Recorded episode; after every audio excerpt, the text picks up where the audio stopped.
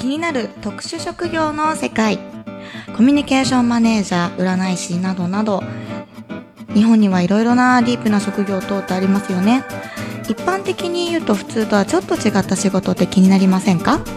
そんな職業やもっとディープな職業の方に私一般人の私があれやこれやをインタビューしていきたいと思います。ということで本日と来ていただいたのがなんと AV 男優の川崎康介さんです。どうもありがとうございます。あよろしくお願いします。よろしくお願いします。ということであの本日はあの AV 男優のあの裏といいますか私が本当に純粋に質問したいことを聞かせていただければと思いますのでお願いします。はい。はい。でもうあのまず初めに聞きたいのはどうして AV 男優になられたんですか？これは全くなるつもりはなくてたまたまあの声優とかそういう声の仕事を目指してて、まあ、芝居したりとかはいはい。そういうのしていて。であのテレビのエキストラ会社に登録してたんですよね、あそうなんですね、はい、それであの電話かかってきてはい今度裸の仕事のエキストラがあるんだけどどう？って言われてあ行く行くっつって行ったらそのまあ AV じゃないんですけど、はい。AV と V シネマの中間みたいな作品撮ってて。なるほど。それは女性との絡みはある？それはなくてあの、まあなんか温泉地の旅館で裸のおかみさんがうろうろしてるのをただ宴会の客として見てるって役だったんですけどああなるほど。その V シネマプラス AV っぽいのを撮ってたのが東次郎監督ってあの AV 界で有名な監督さんで、はいはいはい。あこれが AV なんだと思って、はい。それで自分であのいろいろ調べてはい。出版社とか50社ぐらいに履歴書送って出してくださいっつって。なるほど、はい。ちなみにそれっておいくつぐらいの時だったんですか？それ26歳ですね。あそうなんですね。はい。えー、それまでは全然その AV 男優ということは特には考えてな全くて？く考えてなかったですね。違う。見たりはしたことあったんですけど、うーん。なるほど。なんかその AV 男優とかっていう方たちがなるきっかけがちょっとわかんないんですけどちなみにその男性器の方には自信があったとかなんかそういうのってあるんですか？男性器物自体には別に自信大きくもないです。自信はなかったんですけど、はい。性欲が強いっていうのは自信があって。なるほど。かなり。そうですね。うーん。中学の時から毎日オナニーしてたんですけど毎日ですか？多分26歳まで1日も途切れたことないです、本当ですか？はい、あ結構なんかあの皆様やられるというのは聞きますが毎日？毎日、まあ、中学高校の時は多分ピークだったと思うんですけど1日10回以上オナニーしたりとか、1日10回ですか？はい、ちょっと今あのどうなんですかね？私女性なんでわかんないんですけど男性の中ではかなり10回は多いですよね。えいつやるんですか？朝起きて？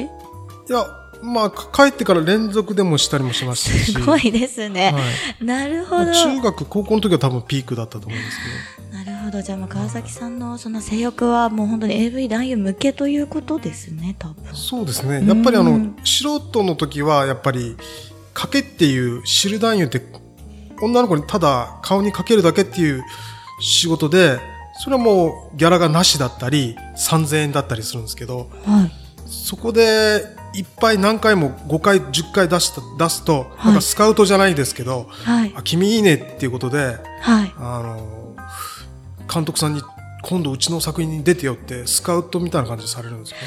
えー、え、それってちなみに、その、あの、噂でしか？私聞いたことないんですけど、そのなんか精液っていうんですか？精子を、本当にあれって出されてるんですか？なんか、本当になんか作って、こう、出してる時もあるみたいな、そういうこともあるけど、本当に川崎さんは出されてますか？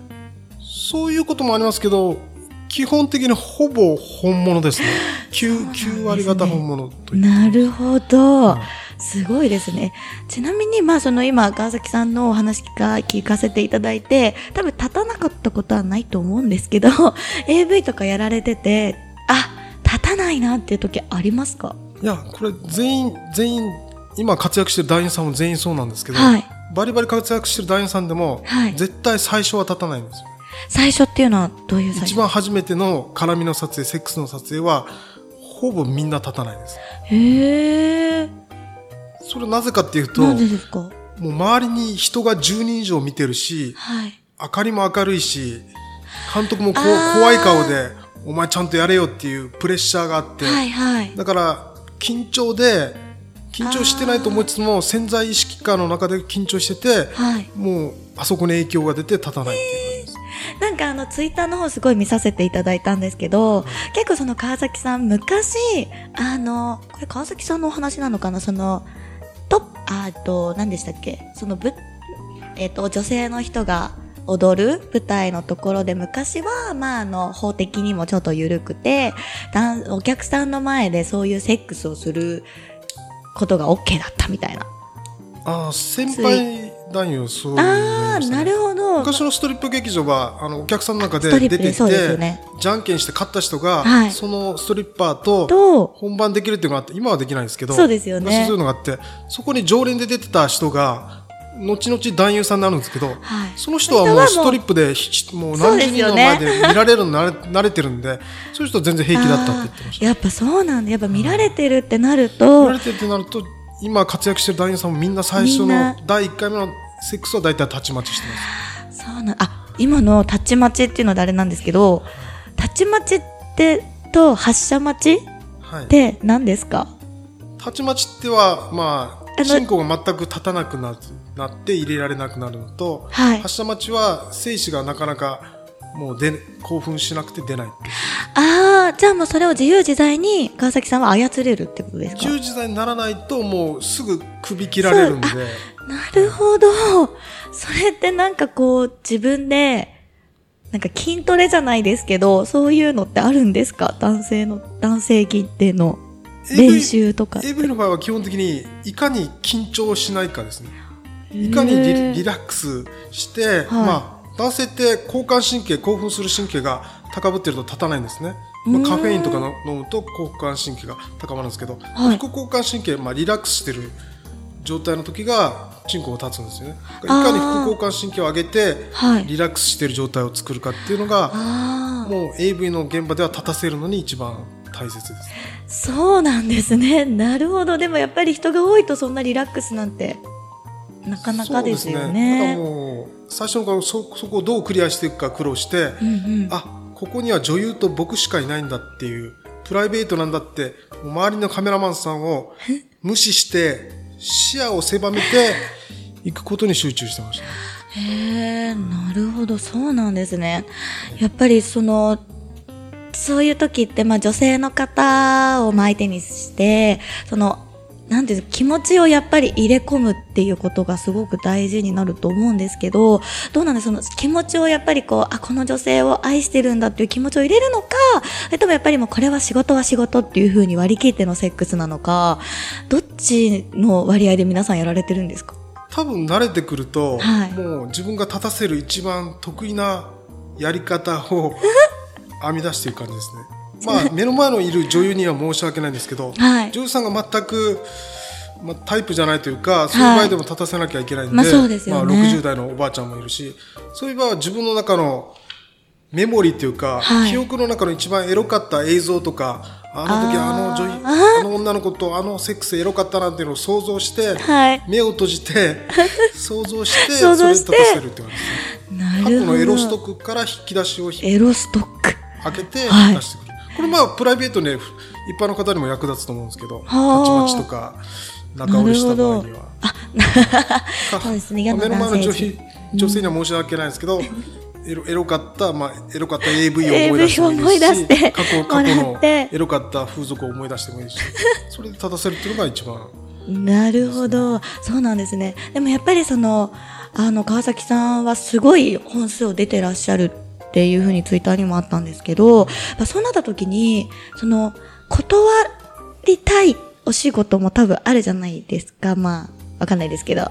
その自分がこう受け入れてない分野とか、多分そういうのって断ることって自由にできるんですか？取るのはもう全然自由にできますそうなんです自分ね。はそういう SM とか、うんうん痛いのちょっと二段痛いのでできませんとか、ニューハーフと絡みはできませんとか、あー自分で選べるんですけど、はい。ただいろいろ断ってると仕事ね、やがっぱなくなっなくなっていくんで、んもう椅子取りゲームみたいなもんなんあで自分が断ったっぱり他の団員が取っちゃってそうですよね。その現場取られちゃうんであなるべあ。く断らないようになるほど。それで言うと、例えばちょっと言えるかどうかわかんないと思うんですけど、今までの過去、まあ多く出演されてきた中で、一番、いや、このシチュエーションやばかったなとか、これは結構すごかったなっていうのありますか？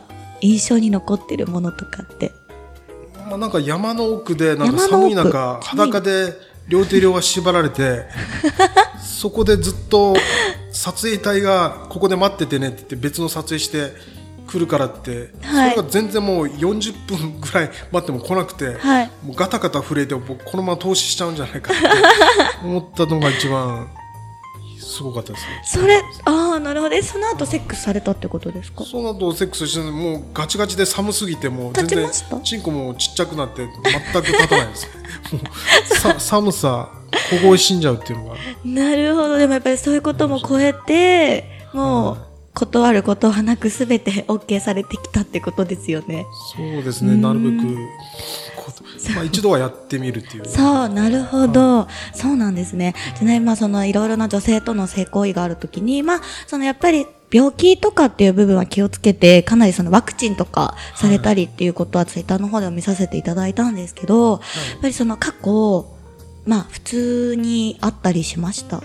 なんか性病が怖いなって思ったりするんですけど、そういうまあ AV 女優さんもそうだし、男優さんもそういうとこってやっぱり、どこかしらこう恐怖の中でやる、やってるんですか？そうですね。まあ僕はもうそこはリスクは承知でやってるというか、うーまあんまあ、格闘家だったらそ、まあ、もちろん怪我したり、ね。折したりもしかしたら命を落とすかもしれないっていうのうん。を承知で格闘技やってるように、はい。まあ、AV 男優になったらそうやって性感染症になって、はい。もしかしたら治らない HIV とかになっちゃうのかももう覚悟してやらないとやっちゃダメだと思ってるたちなんで、はい。それに対して最大限の予防として、ん。まあ、ワクチンはちゃんと打ってますし、B 型肝炎と、はい。まあ、コンジロームワクチンと A 型肝炎ワクチン3つ打って、まあ、一般人にも当てはまる対策としては、はい。まあ、うがいと手洗いをこまめにするとウイルスとか菌が流れていくんではい。特にお茶とかでうがいするとカテキンでそういうウイルスや菌が弱まっちゃうんで、それで対策するとまあ性感染症にかかりづらくなりますね。なるほど。これは勉強になりますね。ありがとうございます。ええーそうなんですね。でもそういった、その、ご病気とかすごい活動とかっていうか、まあそういったことされてると思うんですけど、まあ一般女性の方とはもちろんそういう、なんかプロの方っていうか、どうなんですかね？AV 男優さんはあんまりその彼女作ったりとかそういうプライベートの方ではあんまり女性との絡みは少ないんですか、なんか AV 女優さんの方が多くなるんですか？男優さんでも全然女好きな人は、はい。なナンパして遊んでる人もいますし、まあ、風俗好きな人は風俗に行って遊んでる人もいますし、まあもちろん一筋彼女一筋で付き合ってたりもしくは結婚してはい。家庭もあって子供がいる男優さんもいらっしゃいますね。あそうなん人ですね。それぞれやっぱ様々うーんどうですか？その昔からやられてて AV 男優っていう割合っていうのは少なくなってきてるんですか？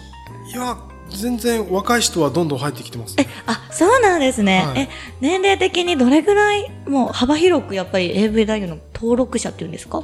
登録者は本当18歳から出るんで18歳から果ては80何歳の徳田さんっていう、まあ、ギネス記録っていうかなんか 海外の BBC とかに取り上げられた80何歳の徳田茂雄さんって AV 男優までいるんですけどやはい。っぱり若い人も全然年々だいたい10年経つと3分の1は入れ替わるんですよ。3分の1は引退しちゃうんですね、えー、まあ、立たなくなったりとか、まあ、やっぱり一般職に行こうとして普通のサラリーマンになったりとかでうーん。僕もだいたい19年やってるんですけど、はいはいはい。僕が行った時にもう辞めてたもう560人は辞めてってます。ねそうなんですね。でもそれやめてってもまた新しい人たちがまた入ってくるみた若い18歳20代の人とかどんどん来てますね。へえそうなんですね。えちなみに川崎さんはなんかまだまだ現役貫いて？そうですね。はい。何歳までやろうと思ってるんですか、僕は死ぬまでやりたいです。ね なるほど、はい。はい、僕はエロが好きな、まあ、女性が好きなんで、はい。何より女性が好きなんで、まあ、結局エキストラでも女性が近くにいるとかだけでも僕はそれだけで幸せなんで、あそうなんですはい、女性ね、の近くにいるだけで幸せなんだな、まあ、立たなくなっても僕は AV は出続けます。あ、なるほど。え、それは、あの、まあ、やっぱり私の、まあ、同世代の、まあ、30代ぐらいの20後半とかの子たち、男の子だと、まあ、そのやっぱりやりたいっていうその性欲だけで、まあ、女性を口説いたりとか、そういうことが、まあ、多々見受けられるんですけど、それってどうですかね？やっぱりその女性を愛するっていうことは、自分の性欲だけじゃなくて考えることとかってありますか？まあ、そうですね。ま、まあ、若い頃は性欲が多くなりがちだと思うんですけど、うんうんやっぱり年代重ねるにつれて、やっぱそれだけじゃない、やっぱり手をつなぐとか、はいハグするだけのぬくもりで、はいまあ、それだけでも幸せホルモンオキシトシンとかが出るんで、はい。それがまあ癒しにつながって、まあ、相手も癒せるし、フィードバック的に自分も癒せるっていうことにつながるんで、はい。それがまあセックスよりも何よりも愛情を感じられる、まあ、深いコミュニディープコミュニケーションの一つになりますよね。ね。なるほど、はいどうですか？若い男性たちに向けてのその何か言うことありますか？セックスだけしてんじゃねえみたいな。うん、まあやっぱ僕は手手をつないだり、はいハグしたりこう寄り添うのも、はい。まあ、前儀っていうかセックス大きな意味でのセックスっていう枠組みだと思うんでそううんいうのからやっていくとよりセックスが楽しいまあ深くつながれるコミュニケーションだっていうのが実感できると思います。へえ、なるほど。私も昔その AV っていうのを見たことあるんですけど、なんか、あんまりやっぱそういうもう、いきなり始まっちゃうじゃないですか。はい その前に AV 女優さんとこうコミュニケーションとかやっぱり取られるんですか？撮影前に。ほぼないですね。に2分、2、3分ですね。そうなんですか、はい。え、じゃあもうカメラが回る本当に3分前にだけ出番です。よってことで、あ、よろしくお願いしますって。だけですか？挨拶して、まあ最近は性病感染症の表をお互い見せ合いっこして、あ感染してませんよっていうのを見せ合いっこして、それから、まあ僕は軽くほぐすために冗談ばっかり言ってああ、そうなんですか。るんですけど、はい。え冗談言って、相手がデビューの子とかだったら、緊張をほぐすように、まあこちらベテランなんで、なるほど。笑わせたりして、はいはい。笑わせたり緊張がほぐれるとガチガチにならずにか感じることもできるんで緊張してるとやっぱ感じなくなっちゃうんでん。それをほぐすようにその23分でえ、2、する感3じ分でですか？はい、そんな短いんですね。始まるまでの。始。まるまでそんな時間しかないですね。い1分もない1分時もあります、もう始まるっていうあの AV ってなんかずーっとカメラ回ってる気がするんですけど、止められることってもちろんあるんですか？止められることはもちろん時々カットで止めることもあるし、基本的にいノーカットでいけるのが優秀な男優ですね。あ、ノーカットでいけるのがノーカットで展開とか組み立てとかうん見せどこうんろ編集点何でもできるのが優秀な AV 男優でそうすると一流男優とかギャラが一番高い5万以上の男優が一番優秀な男優って言われてますねまあ現在だと4万以上ぐらいそうなんですね。へえ。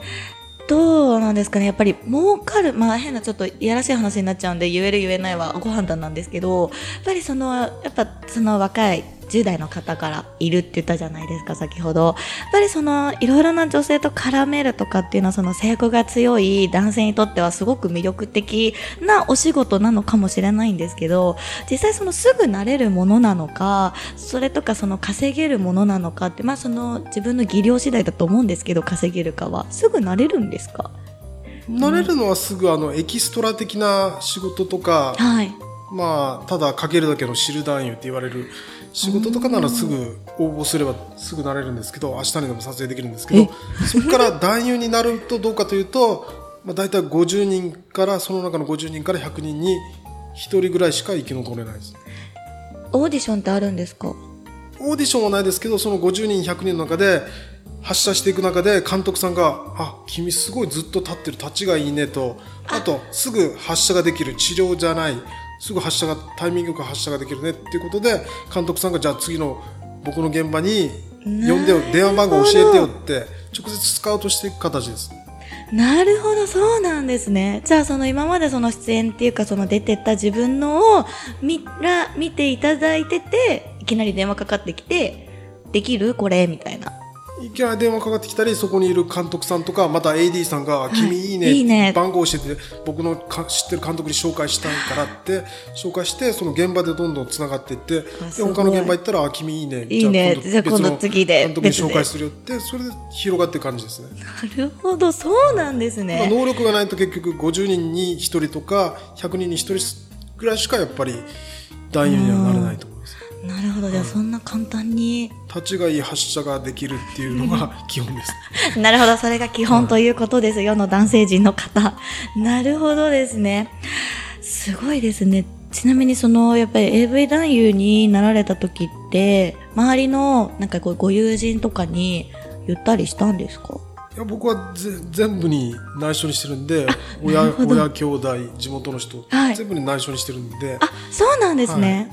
あ、じゃあ、やっぱり AV って、あの、AV 男優さんって顔見えないですよね。